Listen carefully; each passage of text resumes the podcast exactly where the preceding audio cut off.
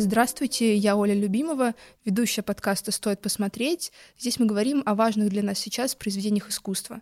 И сегодня у меня в гостях Елена Хохлова, доцент Высшей школы экономики, кандидат по искусствоведению. Здравствуйте. Здравствуйте, Ольга. А, мы хотели бы обсудить очень волнующую нас тему. Это Корейская война, а, ее влияние на искусство, ее отражение в искусстве, и как сейчас люди справляются с этим конфликтом и размышляют на эту тему.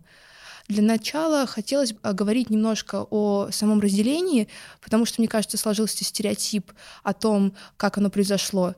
Разделение произошло в 1945 году на север и юг, а военного конфликта тогда еще не было, и военный конфликт начался пять лет спустя, ну, военные столкновения, и сама война длилась с 50 по 53 год, мне кажется, важно сказать, что война была не закончена, и конфликт заморожен, и поэтому люди до сих пор живут вот в ожидании, что это может продолжиться.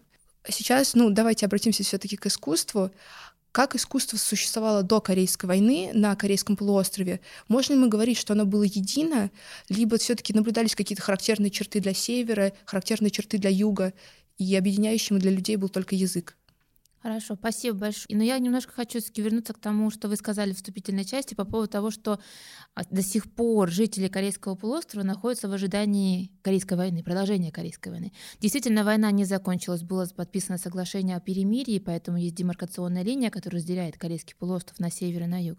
Война не закончена, перемирие не подписано, то есть договор, да, а мирный не подписан. Но есть а, такой достаточно интересный, но довольно закономерный момент — на, на, на настоящий момент жители Южной Кореи, я не могу говорить за Северную, но жители Южной Кореи, они не могу сказать, что живут в, с ощущением того, что война может в любой момент начаться. На самом деле, если да, поговорить с корейцами и то, что их волнует, там не будет разговоров про войну. Там не будет разговоров про Северную Корею вообще, потому что с момента прекращения военных действий прошло уже достаточно большое количество времени. И то поколение, которое помнило войну, не то что даже пережило, а которое помнило, например, по рассказам, своих родителей или своих дедушек. Э, во-первых, да, эти люди, они уже не являются такими основными сказать, акторами, можно сказать, происходящего в стране. И могу вам вот вас заверить в том, что современных корейцев не очень, э, не то что волнует, они не думают о том, что какая-то угроза есть с севера, такая реальная угроза. Они привыкли, что есть некоторый северный сосед, который, ну, раз какое-то время ракету запускает или какую-то провокацию устраивает, но не могу сказать, что они действительно боятся каких-то военных действий, и как раз ряд южнокорейских художников уже в 21 веке, они создают произведения, в которых как бы напоминают жителям Южной Кореи, что Северная Корея есть, и угроза того, что война, она может разразиться, она существует. То есть до такой степени уже жители Южной Кореи, они не заб... в меньшей степени додумают о том, что есть угроза военных действий, такая небольшая. И по поводу вашего вопроса, было ли какое-то ощущение разделения в корейском искусстве до 1945 года? Скажу однозначно, что нет. Потому что Корейский полуостров — это единое государство. Это государство, которое существовало в таком полном целостном состоянии. Ну, представьте, объединение корейских государств, если брать историю, произошло уже в 7-8 веке. Корейский полуостров почти целиком — это единое государство. И до конца XIX века, до начала да, получается, до конца, до середины 20, 20 века, то есть до того, как разделили Корею на две части, это единое государство. Конечно, в этой маленькой стране был свой, своего рода регионализм, когда жители разных территорий, они имели свои, свои особенности, и они шутили друг по друга и говорили, что, например, на севере так, а на юге так, но это не означает, что они не воспринимали как себя единую нацию. Поэтому говорить о том, что до 1945 года в корейском искусстве были какие-то черты, что отличало, например, творчество северно, северных художников от южных художников, да вообще никто толком, можно сказать, не делил людей на то, что ты с севера, а я с юга, это единое государство. Да, были города. На севере всегда был самый крупный город Пиньян, на юге, естественно, Сеул. И ты пхенянец, я из Сеула. Это, конечно, было. И накладывались определенные особенности, как представьте, например, жители Москвы и жители Петербурга. То есть примерно на таком уровне. Но я не могу сказать, что были какие-то явные э, отличительные черты у художников того или иного. Я, наверное, сразу оговорю, вот вы стали говорить про корейцев, что вы ну, жили и учились в Южной Корее, да. поэтому как бы у вас есть большой опыт общения с людьми. Тогда как бы встает характерный вопрос, когда произошло разделение, как художникам, был, как вообще людям было выбирать север или юг? Ну, то есть это же очень сложный вопрос. Я как раз, э, готовясь к нашей сегодняшней встрече, про это размышляла и посмотрела в целом, какое количество людей выбрало север и юг когда произошло разделение. То есть была возможность перемещаться, была возможность сделать выбор, буду я жить на севере или буду я жить на юге. И цифры, которые я нашла, показывают, что примерно около 300 тысяч человек выбрали для себя север, и до 2 миллионов человек выбрали для себя юг среди, то есть уже сразу понятно, да, что есть определенная тенденция, не сказать, предпочтение страшно звучит, наверное, да, в данном, данном контексте, но люди все-таки выбирали в большей степени южную часть. Но среди художников есть даже целый такой термин отдельный в южнокорейском искусствознании — вольбуктяка, то есть это тот художник, который выбрал север который либо в период с 45 по 53 год ушел на север, либо он уже во время Корейской войны ушел на север. То есть есть ряд очень ярких художников, очень важных художников истории корейского искусства 20 века, которые сознательно выбрали север ушли на север. А зачем они шли? За идеей какой-то определенной? Они шли, однозначно, они шли, шли за идеей. Если взять самых известных художников, которых я сейчас имею в виду, первый — это Ли Кведе, а второй — Пеунсон. Ли Кведе ушел на север а, потому что его старший брат был очень настроен, идеологически настроен за север. Пеунсон ушел на север, потому что он был женат на, на женщине, которая также имела определенного на характера настроения, и они вслед за своими членами своих семей ушли на север. Но я могу сказать, что, наверное, в тот момент они еще не предполагали, что занавес упадет окончательно. Про идеи, это же была идея социального какого-то равенства, социальных конечно, свобод. Конечно, это, ну, это коммунизм, социализм, конечно, да, безусловно. И они, я думаю, потому что, вот, например, если взять Ликведе, очень горячо любимый мой художник, он оставил всю семью на юге. Жену, которую он безумно любил, судя по тем произведениям, которые он создавал, те письма, которые он писал. Он оставил двух сыновей на юге. Видимо, он был уверен, что будет возможность вернуться. А в какой-то момент железный занавес упал, и семья осталась разделена навечно. А мы что-то знаем про этих художников уже после того, как опустился железный занавес? Или вот они как бы, ну как канули в лету, что ли, и все, и не осталось их уже произведений после, например, 53-го? До какого-то момента про них сведения есть. То есть, когда они, например, Ликвиде и Пеонсон, они ушли на север, Помимо этих художников еще целый ряд авторов, важных авторов, которые выбрали для себя север. На самом деле в этом отношении Южная Корея, вот если брать искусство, я как искусствовед, я, я чувствую, сколько потеряно было творческого потенциала, когда люди выбрали для себя север. Они, конечно же, не думали о том, что они что-то потеряют, они делали свой выбор. И про них какой-то момент еще про них известен. То есть, например, Ликвиде до 60-х годов мы видим, какие перемены происходят в его творчестве. Он начинает писать произведения, которые прославляют северокорейский режим. У второго автора, у него, у Пеунсона, он занимается ксилографией, то есть он ушел в графику, не создавал масляных уже полотен в маслом. И он точно так же. Он не сколько уходит в прославление режима, сколько в прославление счастья, которое дарит пребывание на севере страны. А дальше, дальше вот действительно происходит такое ощущение, что художники, видимо, их отодвигают. Потому и что, все уже. Да, у них есть определенная, знаете, память о том, что они делали до того, как страна была разделена, то есть понимание того, какие у них были настроения до этого. Да, например, Пеунсон, он жил в Европе очень долгое время. Понятное дело, что северокорейский режим отодвигает его как человека, который знает другой вариант жизни, а не тот, который дарит теперь северокорейское государство. У Ликведе он точно так же, он сколько был, не сколько был коммунистом или социалистом, он был пацифистом. Он в своих даже письмах, своих высказываниях, он выраж... высказывался за мир.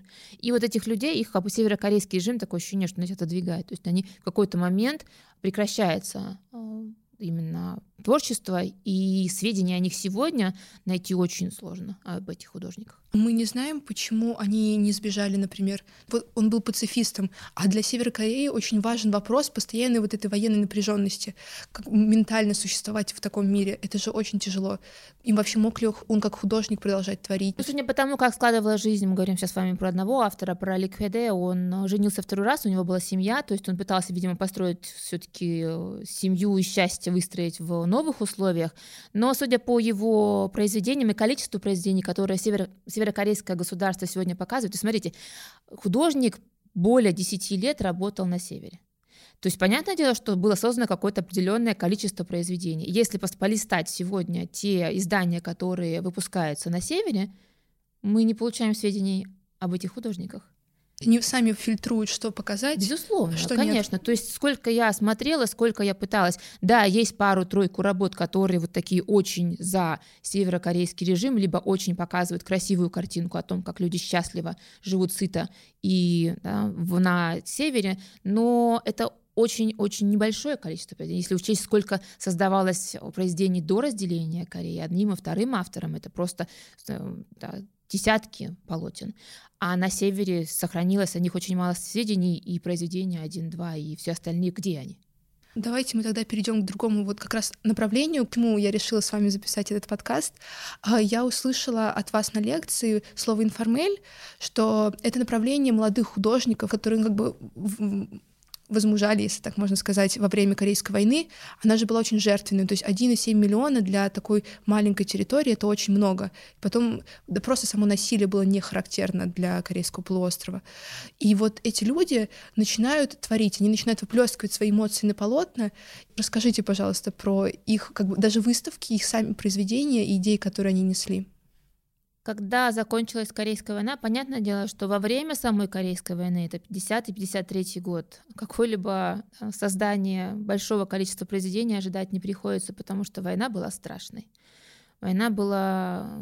Представьте, это брат, да, брат убивает брата, это братоубийственная война, это очень жесткая война, 80% инфраструктуры было разрушено, огромное количество людей погибло. И во время, конечно, Корейской войны, про, вот, нельзя сказать, что создавались какие-то полотна, а если даже не создавались, то сохранилось очень-очень мало. И если говорить про художников, которые именно отражают и всплывают э, при слове «Корейская война», это авторы, которые несколько опосредованно показывают те события, которые происходили во время Корейской войны. Это Ли Джун Соп. Он, э, знаете, больше как показывал, каково это было человеку, жить при вот этих страшных событиях. Он писал именно кричащие э, это какая-то уже абстракция. Нет, у него не сколько абстракция. Самая известная серия его работ Ли Джунсопа — это кричащие, это изнеможденные быки. Он представил то ли себя, то ли весь корейский народ в виде истощенного животного, который от невозможности терпеть все эти страдания, которые ему приходится, с которыми пришлось столкнуться, он кричит изнеможденно. Это у него они такие а, очень худые, истощенные эти животные. Он пишет их очень экспрессивно, широкими мазками, словно работают техники дальневосточной живописи, но при этом это масло. И вот эти произведения, они очень маленькие, но они очень сильно насыщены энергетикой, болью этого периода. И вот эти произведения, они не говорят про Корейскую войну как таковую. Мы не видим жертв, мы не видим какие-то военные действия. Но они, их всего несколько сохранилось, они вот действительно как крик крик страдаль, страдальцев, этот ужаса, который корейцам пришлось пережить. Ну а дальше следующее поколение художников, действительно, это уже после Корейской войны, они говорили про те вещи, которые они видели, про те страдания, которые они пережили, и про то состояние, в котором находится страна. То есть мы говорим, да, в 1953 году война закончилась. Представьте, как, в каком состоянии была страна. Ну да, я читала, что там даже север, юг, они же примерно на одном уровне находились по вот даже промышленности. Они были одинаково разбомблены, что, что северная территория, что южная территория. И какое количество людей погибло, и какие, с каким ощущением люди жили после этих событий. Страна просто руины.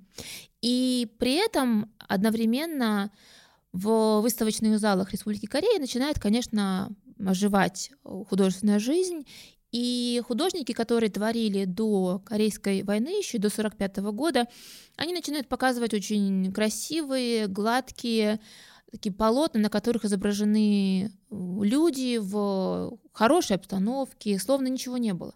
И словно те события, и словно те состояния, в которых находится страна, они как-то да, не интересуют абсолютно этих людей. Они рисуют какую-то праздную, спокойную, красивую жизнь. И появился ряд, группа молодых авторов, действительно очень молодые на тот момент художники, которые, в принципе, учились у этих людей. То есть они учились у этих художников-академистов, но они заявили о том, что а мы будем говорить про те ужасы, которые мы пережили и с которыми мы сталкиваемся сейчас. И поэтому то, что они создали, это не какие-то выровненные, ровные, тщательно, аккуратно прописанные вещи. Это экспрессия. Это эмоции, которые они выплеснули на огромных холстах. Кто-то разбрызгивал краски, кто-то использовал широкие кисти, размазывал очень жирно, пастозно носил масляную краску. Это темная обычно палитра, много красного, много черного, коричневого, непонятные, абсолютно абстрактные вещи. Но при этом мы чувствуем вот эту мощь и этот глаз, этот голос э, народа, который заявляет о себе, о своей боли. То есть очень важно заявить о своей боли. Не молчать, не терпеть ее, а сказать, что я это испытываю, и это меня волнует, и я хочу это выплеснуть, я хочу от этого избавиться, и я хочу, чтобы другие люди тоже поняли, ага, я не один такой. А на это готовы были смотреть люди? Ну, потому что вот после Второй мировой войны, например, в Америке людям нравились комиксы, им хотелось смотреть на эту жизнь. И здесь, возможно, то есть мы можем понять государство, которое хотело показать что-то идеальное, что-то нормальное, к чему мы хотим стремиться. И здесь, когда все же пережили, не только эти художники, и как бы что будет выбирать зритель между вот этой экспрессией, которая, она же очень эмоционально тяжела для восприятия, либо чем-то таким идеальным, выровненным, выглаженным немножко, но что-то, что будет говорить вот о хорошем будущем, например. Мы всегда говорим, что есть художники и есть зрители, и это очень важно. Художники, конечно, они, когда работают, они держат в уме, что будет человек, который будет на это смотреть. Но мы сейчас сталкиваемся с этим, да, что современное искусство, люди говорят, а искусство ли это вообще, и вообще кому это нужно? Да, потому что о чем вы, люди, вообще говорите, это никак не, не изображает действительность, да, никак не связано с моей жизнью, поэтому э, вопрос зрителя и художника — это очень да, важное отношение, и авторы, которые работали в направлении информель, они, я думаю, вот сейчас на, на тот момент в меньшей степени думали о том, поймет ли их зритель. Вот если читать их э, воспоминания, им было важнее заявить, что у меня есть моя боль, и я хочу про нее говорить. А зритель, как он ее понимал, как он воспринимал эту живость, мы всегда с вами да, понимаем, что искусство это для избранных, как ни крути. То есть это небольшой процент людей, который идет смотреть произведения, а в Корее вообще пока на тот момент не было какой-то культуры, культура не совсем правильное слово, наверное, привычки.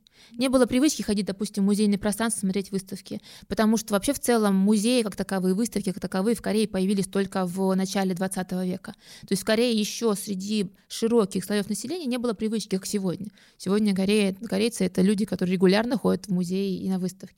И поэтому, я думаю, на тот момент им было важно художникам просто заявить о себе, заявить и еще сказать против. То есть против того искусства, которое показывали в, в тот момент на государственной выставке. Вот мы можем перейти к другому вопросу, который у меня был. Вот они же стали выставляться на улицах э, Сеула, например. И то есть для них это был не шанс даже поделиться с миром, а скорее, что вот э, сформировать что-то противоположное к тому, что висит на стенах музея. То есть а что оно тоже должно быть, и даже если на это не будут смотреть, оно все равно должно висеть. Абсолютно верно, да, что появляются новые, новые художники, которые хотят говорить о другом. То есть, что есть признанная, как вы сказали, да, первая выставка художников «Информель», они их, конечно, никто не звал, никто не предлагал им выставочные пространства. Они что сделали? Они показали свои работы на ограде, то есть на стене главного дворца, где происходила выставка. То есть никто их внутрь не пустил, никто им не предоставил выставочное пространство. А они что сделали? Они сделали самый такой радикальный жест в истории, на мой взгляд, корейского искусства Республики Корея уже в 22 половине 20 века. Они показали свои работы на, на, на, на стене. То есть вот, чтобы каждый, любой человек, он мог посмотреть, что есть некоторый другой вариант. То есть, смотрите, с одной стороны, люди бы, например, может быть, пошли, а может быть, и не пошли в, в сам музей, да, а они выставили на улице. И действительно, я думаю, что больший процент людей эти произведения в итоге посмотрел. Да, там есть еще очень удивительные фотографии, когда они вот висят, и вот это старое здание, ну вот дворца. Uh, у меня еще тогда такой вопрос про uh, информель. Ведь потом государство признает это направление. И получается, это как бы работа государства, что мы признаем, что такое было. Это же протестное искусство, одно из первых протестных искусств. Оно нет? не протестное. Они не выступают против режима. Протестное — это когда художник говорит, что ваша власть, она мне не подходит. Ну, это протестное искусство. А здесь люди заговорили о своих эмоциях, о той боли, которую они испытали. Но ведь этого, ну, как бы не было. Это протест против того академизма, который был принят в искусстве. Mm. А, и если бы, например, они говорили о том, что правительство Лисенмана, оно нам не подходит, тогда мы имели бы совсем другой выход. Лисенман — это президент на тот момент Республики, Республики Корея. Они говорили про боль и про то, что вот эти красивые произведения, они не говорят ничего про те события, которые произошли. Корее. А вот как признавало государство? То есть это же ну, долгий процесс был. Недолгий. Вот самое, что интересно, совсем недолгий процесс. Очень быстро, буквально через 2-3 года, получил главный, один из главных призов выставки, это главной выставки в искусство в Республике Корея, был отдан полотну и художника, который работал в направлении информель. Достаточно быстро. А почему это произошло? Я для себя это объясняю следующим образом. В это время Республика Корея, она взяла, можно сказать, курс на такую глобализацию, не то что глобализацию, не, неправильное слово, наверное, все-таки вестернизацию, то есть желание как можно быстрее восстановить страну и восстановить ее по определенному образцу. А, естественно, в тот момент присутствие Соединенных Штатов Америки на территории Южной Кореи начинает ощущаться более значительно. То есть и насаждение американской культуры тоже происходит достаточно откровенно. И поэтому художники, и они знакомились с, например, репродукциями, которые были представлены в американских журналах. И были небольшие выставки американского искусства в Сеуле. И, соответственно, в это время и само правительство уже Республики Корея, ну и элита, если так можно сказать, они понимают, что, оказывается, в мире то, что сейчас считается актуальным, это не те произведения в академическом стиле, которые были до этого. А это вот такие абстрактные, экспрессивные вещи. И поэтому, мне кажется, и желание идти в ногу со временем каком-то отношении, и понимание того, что, ага, а в Америке-то оказывается Джексон Поллок, и там вот эти вещи, они уже считаются брендом американского искусства, и, соответственно, из желания ну, быть. Соответствовать. Да, соответствовать, быть такими же современными, на мой взгляд, достаточно быстро направление информель получает признание. Но и также быстро от него художники в итоге отказываются. Ну вот мы сказали, что информель — это про эмоции, которые выплеснуты. Но ведь люди взрослеют, появляется новое поколение. И вот этой эмоции там страха, ужаса, просто вот ужаса от этого насилия больше нет. И как тема войны появляется дальше или уже не появляется? Далее тема войны как таковая, она на мой взгляд, э, не прослеживается в южнокорейском искусстве. Есть э, тема вот именно того, как люди справляются с последствиями, как они живут в этих условиях, как они выстраивают новую страну. То есть вот какие-то такие вещи появляются. Но я вот как раз размышляла о том, а почему же война? Почему нет войны, почему нет сцен вот этих э, страшных сражений, почему нет не изображены эти жертвы, вот эти страдания непосредственно, да, которые люди пережили, но в таком более э, узнаваемом виде, не только в виде абстрактных полотен. Я думаю, что война как таковая, она не присутствует в искусстве Южной Кореи по нескольким причинам. Одна из причин, смотрите, победы-то не было – то есть, э, если взять официальное искусство, когда изображают сцены военных действий, когда страна является страной-победителем, правильно? Когда ну, есть да, чем победный гордиться. флаг. Победный. Да, когда есть чем гордиться. Тогда государство заказывает батальные сцены, где да, идет на, впереди там, армии полководец и одерживает победу. Победы не было. Победы не было ни на севере, ни на юге. То есть ни одна, ни вторая страна не могла сказать, что мы победители. Соответственно, да, на государственном уровне уже нет повода заказывать у художников произведения, которые бы говорили на тему войны. А были художники, которые готовы были такое писать? Да. Ну, то есть в таком реалистическом направлении? Даже больше скажу, те самые ребята, которые создавали направление информель, это они были, которые готовы были работать на заказ правительства, и они в 80, 70-е годы писали очень такие пропагандистские произведения, прославляющие южнокорейский режим. Ну, то есть это все равно условно, конечно, не наш Верещагин, но что-то подобное, что они могли бы стать наш, нашим Верещагиным в конце XIX века, но не стали, потому что им просто не дали осмыслить в таком более дозволенном формате. Я думаю, так. что как раз вот хороший вы параллель проводите. Я думаю, что информельный как раз и есть Верещагин. То есть в таком только в варианте 20 века. То есть те ужасы военных действий, то вот трагедия, войны, она представлена вот в этих полотнах, которые создавались до 60-го года художниками направления информель. Мне кажется, что людям легче воспринимать реализм, потому что когда вы видите трупы, это проще. А когда какая-то абстракция, с одной стороны, это эмоционально тяжелее намного, а с другой стороны, на это надо как бы вот смотреть и думать.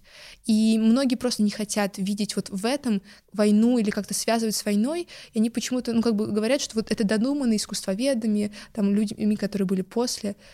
Поскольку художники информель, они ныне здравствующие, многие из них, тут можно задать вопрос художнику. Да, да это прекрасная возможность. Проще, да, работать с искусством 20-21 века, можно сказать, а ты что хотел нарисовать, и что на твоем произведении ты хотел сказать. А, и я думаю, что дальше, если говорить про то, почему тема войны, она не актуальна. Вот вы очень правильные вещи говорите. Желание забыть, забыть те страшные события, которые произошли. Потому что если брать искусство южнокорейское 60-е, 70-е годы, до 80-х годов, нет так таковых военных действий и нет темы войны. То есть я думаю, что здесь желание оставить это, забыть. Когда что-то происходит с нами страшное, какое-то время мы живем в этой трагедии, а потом у нас появляется желание забыть. Да, чтобы этого не да, было. или даже оно угасает само по себе. И бередить вот эти раны, оно не хочется, нужно идти дальше, нужно строить новое государство. То есть представьте, да, Корея, это же, вы, я думаю, многие слышали про чудо на реке Ханган. Корея, Южная Корея совершила экономическое чудо уже в 80-е годы, к 80-м годам, Южная Корея одна из сильнейших экономик в Азии. И, соответственно, в это время люди, занятые э, другими вещами, они отстраивают новое государство. Очень быстро идет процесс развития страны. И в это время у художников у них появляются другие темы, и они решают несколько иные задачи. Они тоже решают задачу, как создать э, искусство новой страны получается, вместо темы войны уже появляется другая тема разделения, потому что она же все еще существует. То есть война прошла, а разделенные семьи есть, и демилитаризованная зона тоже есть. И как вот с этим работать, как с этим работают художники, потому что э, хоть что-то должно остаться, какие-то, даже, да, пусть не такие как бы наболевшие эмоции, но что-то другое, какие-то пусть мысли философские на эту тему. Тема разделения, да, это неразрывность. Вообще, если говорить про тему Корейской войны, она сегодня в южнокорейском искусстве делится на три такие направления. Тема именно самой войны, да, то есть как бы рефлексия э, войны, Следующая — это тема разделения Корейского полуострова, потому что одно с другим непосредственно связано. И третье — объединение. Поэтому если смотреть на то, как следующее поколение художников размышляло на тему Корейской войны и последствий Корейской войны, конечно, идет э, такой целый пласт произведений, которые посвящены как раз теме разделения и возможного объединения. Но скажу следующее — все-таки в Республике Корея, сегодня у нас Корея это да, такое представление о том, что демократическая страна, где люди живут э, такой хорошей жизнью. Но на самом деле до 90-х годов Корея — это страна, которая живет в состоянии такого военного режима. Есть, есть определенные ограничения свободы, есть довольно жесткая цензура. Поэтому художники, они э, в полной свободы самовыражения нет. И э, все равно идет же противостояние севера и юга, и поэтому на юге если художник создавал произведение, в котором хотя бы какой-то отголосок идет на прославление северокорейского режима, художник мог попасть под арест, его могли серьезно наказать, его могли отправить под суд. То есть прославление северокорейского режима было, считалось преступлением. И это в том числе становится одной из причин, по которой тема разделения так такового, она очень аккуратна представлена. Но в 80-е годы появляется направление Минджун Мисуль — это искусство народа, когда в 80-е годы это направление связано непосредственно с теми событиями, которые происходят в Корее. Я почему люблю очень искусство современной Республики Корея? Оно очень много рассказывает нам о самой стране, о том, как люди думали, о что их волновало в тот или иной период. Так вот, в 80-е годы корейский народ, а, жители Кореи, Южной Кореи, они начинают бороться за свои демократические права. Это вот восстание в Кванджу. Начинается восстание в Кванджу, известное событие. Да, люди выходят на демонстрации. Если посмотреть на нынешних э, правителей, нынешнюю политическую элиту, очень многие из них в свое время, в 80-е годы, на улицы выходили и боролись с э, режимом, который в тот момент существовал в стране. То есть и художники, они вместе, то есть нет какого-то отделения от э, людей. То есть художники те же самые люди, которые вместе с, да, выходят вместе на демонстрации, и они в унисон вот с этим народным движением, они создают полотна, в которых говорят о тех э, требованиях и о тех надеждах, которые несут с собой люди, которые испытывают люди. И там появляется тема разделения и тема объединения. Но в большей степени художники говорили о том, что нам нужно, нам, э, они говорили про объединение как что-то необходимое, то есть то, без чего Корейский полуостров не, не сможет до, достичь полного счастья, полной гармонии. Поэтому в произведениях художников Минджун Мисуль очень много произведений, которые говорят о том, что необходимо объединение. Не сколько идет прославление одного режима, или, да, а в большей степени, что необходимо отказаться от вот тех вот идей, которые были как бы да, насаждены, ну, принесены режимом там, американским, режимом советским. Нужно от этого всего отказаться и самим корейцам найти вот ту почву, ту землю, на которой они вместе построят единое государство. Вот у меня как раз был вопрос про вестернизацию. Для американского искусства абсолютно не характерно говорить про какое-либо разделение, хотя у них есть э, и резервация, есть про что говорить, но они про это не говорят. И вот в какой момент э, южнокорейские художники чувствуют вот эту свободу, мне кажется, что это абсолютно новая тема даже о мировом искусстве, потому что ну, такого не было. Вот братубийственная война и потом какое-то осмысление ее э, в 20 веке. 80-е годы, если говорить про это, про этот период, на мой взгляд, это самый яркий, самый яркий период, когда художники действительно они задумались, они размышляли, они говорили про те проблемы, которые есть в стране, и причины этих проблем. И, конечно же, поскольку 80-е годы, с момента 53-го года не так еще много прошло времени, это люди, которые слышали от своих родителей, от своих бабушек про Корейскую войну. И для них эта проблема, она действительно важна, она животрепещущая.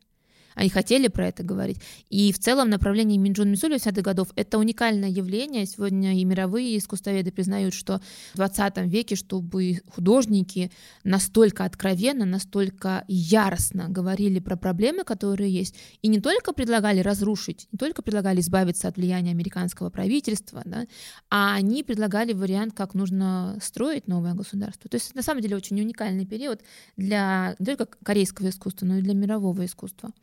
Но на тот момент, когда есть определенные ограничения, то есть правительство Республики Корея, оно ограничивает э, такое, может быть, народное движение, то есть э, вы знаете страшное подавление восстания в Кванджу в 80-м году, но когда в 88 году Корея берет курс на демократизацию, Корея открывается для мира, то есть до, до этого времени существовал запрет на выезд из страны, в Корею было попасть не так-то да, просто.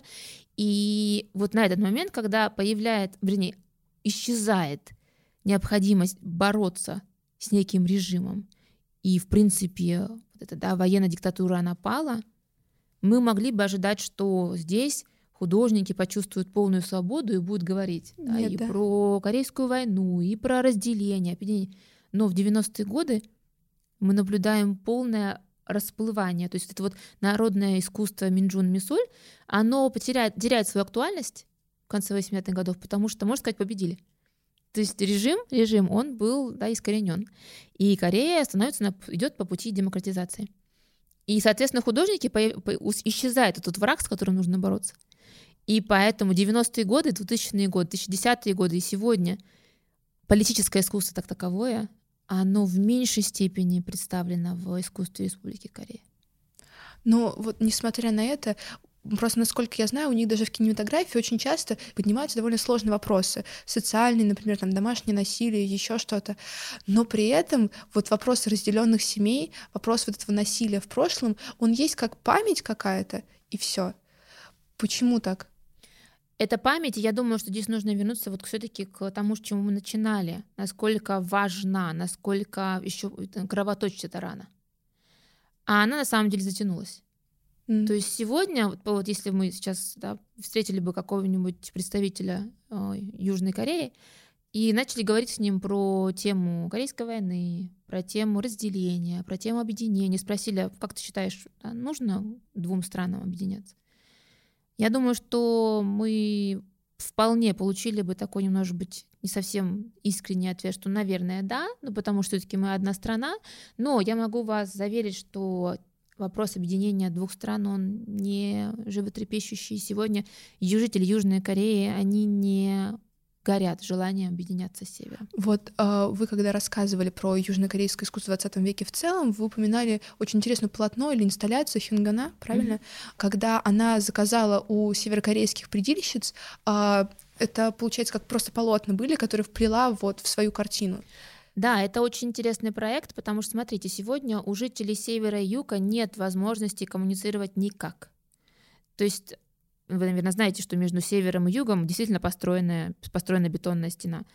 То есть стена была построена, и вот общение север, жителей севера и юга, оно отсутствует полностью.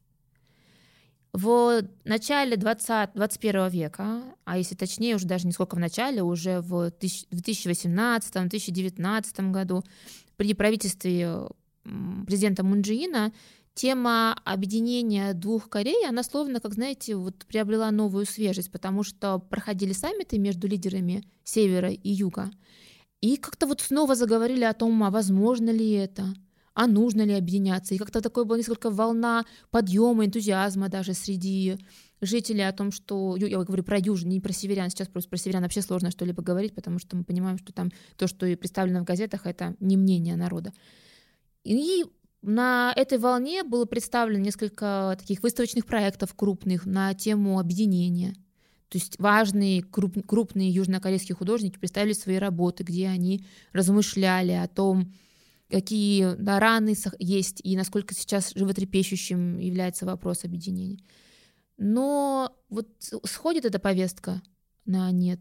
То есть меняется президент, и как сейчас будет политика выстраиваться в отношении Севера, неизвестно и как бы снова отходит на второй план эта тема разделения. Хотя в южнокорейском искусстве есть понятие пундан мисуль, то есть это искусство, которое говорит про тему разделения. А если говорить про Хямгюна, это как раз вот такой, она Хямгюна сама южнокорейская художница, очень яркий автор, и у нее ведь появилось желание вот хотя бы как-то пообщаться с жительницами Севера, потому что возможности никакой нет вообще. И она заказала через э, китайских, через китайцев заказала у северокорейских вышивальщиц, вышивальщиц она именно описала, что нужно сделать. А, они на холстах вышили по сообщению тексты такими яркими э, нитками, шелковыми нитками. И туда Хямгюна вложила какие-то заголовки из э, газет актуальные, какие-то новости из жизни мира, либо какие-то просто приветствия, все ли у тебя хорошо, как у тебя дела, то есть как, бы, как будто общается напрямую с этими жительницами. То есть она показала о том, что вот в этой своей э, серии работ она показала, что необходимо налаживать хоть какой-то контакт. Мы же все-таки один народ. Но таких произведений, хочу вам сказать, их немного. То есть вот эти авторы, они в меньшинстве, которые говорили бы про вопрос необходимости все-таки налаживания хоть какого-то общения между жителями двух стран. Ну просто это удивительно, что от абстрактных образов э, художники пришли к того, довольно понятным вот эти, ну как бы нитки, связывающие два полуострова, какие-то сообщения, слова, что даже неподготовленный зритель он может посмотреть и почувствовать. Вот. И тогда мы перейдем ну, к последней теме есть же северокорейские художники, ну потому что невозможно разделить народ с единым языком и запретить людям думать. Перевоспитать очень тяжело. И есть северокорейские художники, которые не могут оставаться на севере, выбирают юг, они бегут на южную часть. И вот один из них — это Чон Гёк Сук. И он выбрал очень интересный э, способ э, как бы общения. Это комиксы. То есть это комиксы на милитаризированные темы, а очень похожи на американские. И с другой стороны, в отличие от американских комиксов, там нет вот этого как бы позитива, который несет, нет супергероев, и они говорят о войне и о как бы тягостях, которые испытывает северокорейский народ. Но, насколько я поняла, он не был бы известен, если бы ему не дали площадку для общения с миром, например, в Америке. То есть э, даже так э, Южная Корея не готова поддерживать, ну вот, например, северокорейских художников. Здесь, я думаю, немножко глубже вопрос нужно ставить. Отношение вообще в целом ю, жителей юга к отношению к, к северянам. Действительно, в Республике Корея есть э, достаточно большой, большое количество перебежчиков с севера, и ежегодно через Китай либо через какие-то другие страны в, на юг прибывают перебежчики с севера. Но отношение к ним, вот как это сейчас будет не странно звучать, отношение к этим людям, которые бежали с севера, которые родились, которые прожили на севере больше, всю свою жизнь, отношение к этим людям очень наверное, очень не буду использовать э, наречие, но я не могу сказать, что приветливая. То есть южные корейцы, они не раскрывают объятия и не готовы принять в эти объятия северян. На уровне правительства, да, есть определенные программы да, поддержки этих людей, но вот эти художники, которые вы назвали, они не, не, не сразу вышли с да, громко заявлять о том, что я из севера. То есть есть целый ряд перебежчиков, которые живут на юге и скрывают, что они с севера. Потому что они понимают, что это понесет за собой определенные отношения со стороны южан. То есть война она разделила настолько, она перевоспитала людей на юге, что они стали там демократичнее, свободнее. Она не сделала их как бы готовыми принять своих собратьев, немного как других. ни странно, да. Хотя с другой стороны, да, это люди, которые настрадались. Это люди, которые, представляете, что каково это под страхом смерти убежать да, там же ночью они реку переплывают, да, многие то них. Есть каково это? это? То есть они на, просто это вот вопрос жизни и смерти, они убегают, они спасаются, но при этом, когда они прибывают на юг, они скрывают, что они с севера. До этого я бы не задумывалась о том, что сколько общего может быть у людей, но вот эта вот тема разделения, которая, возможно, как бы и нам будет характерна, и не знаю, хотелось бы закончить на более позитивной ноте. Вот. А я писала вам про то, а может ли искусство быть мостиком, который вот соединяет разделенные народы. Ну, как мы уже сказали, вот о произведении, например, Хёнгана, а, может быть, но вот какую-то, наверное, глобальную задачу на себя оно не способно взять. Безусловно, мы про это с вами говорили, очень хотелось бы. Очень да, бы хотелось, верить. чтобы красота спала, спасла мир. Безумно. Не представляете, как бы мне этого хотелось. Я занимаюсь искусством. Это основное, это то, что мне дарит э, силы, то, что мне да, дает возможность все-таки идти вперед и надеяться. И очень хотелось бы, чтобы красота действительно какую-то надежду нам всем несла, но, как я уже говорила сегодня, искусство, оно для очень маленького процента людей, как ни крути. Поэтому э, все-таки человечество, оно живет по своим правилам. Да, но этому маленькому проценту оно не дает почувствовать себя одинокими, Поэтому... Поэтому оно и создается. Даже самые страшные периоды, даже самые страшные моменты, даже во время Корейской войны, даже во время каких-то других страшных событий, есть человек, который создает произведение, и создает он не потому, что он хочет этот ужас передать, а он создает потому, что он хочет от него избавиться и надеется на то, что это закончится, и снова будет вокруг красота и спокойствие. Слушайте наши обновления в социальных сетях, э, делитесь подкастом с друзьями. На этом все. Пока.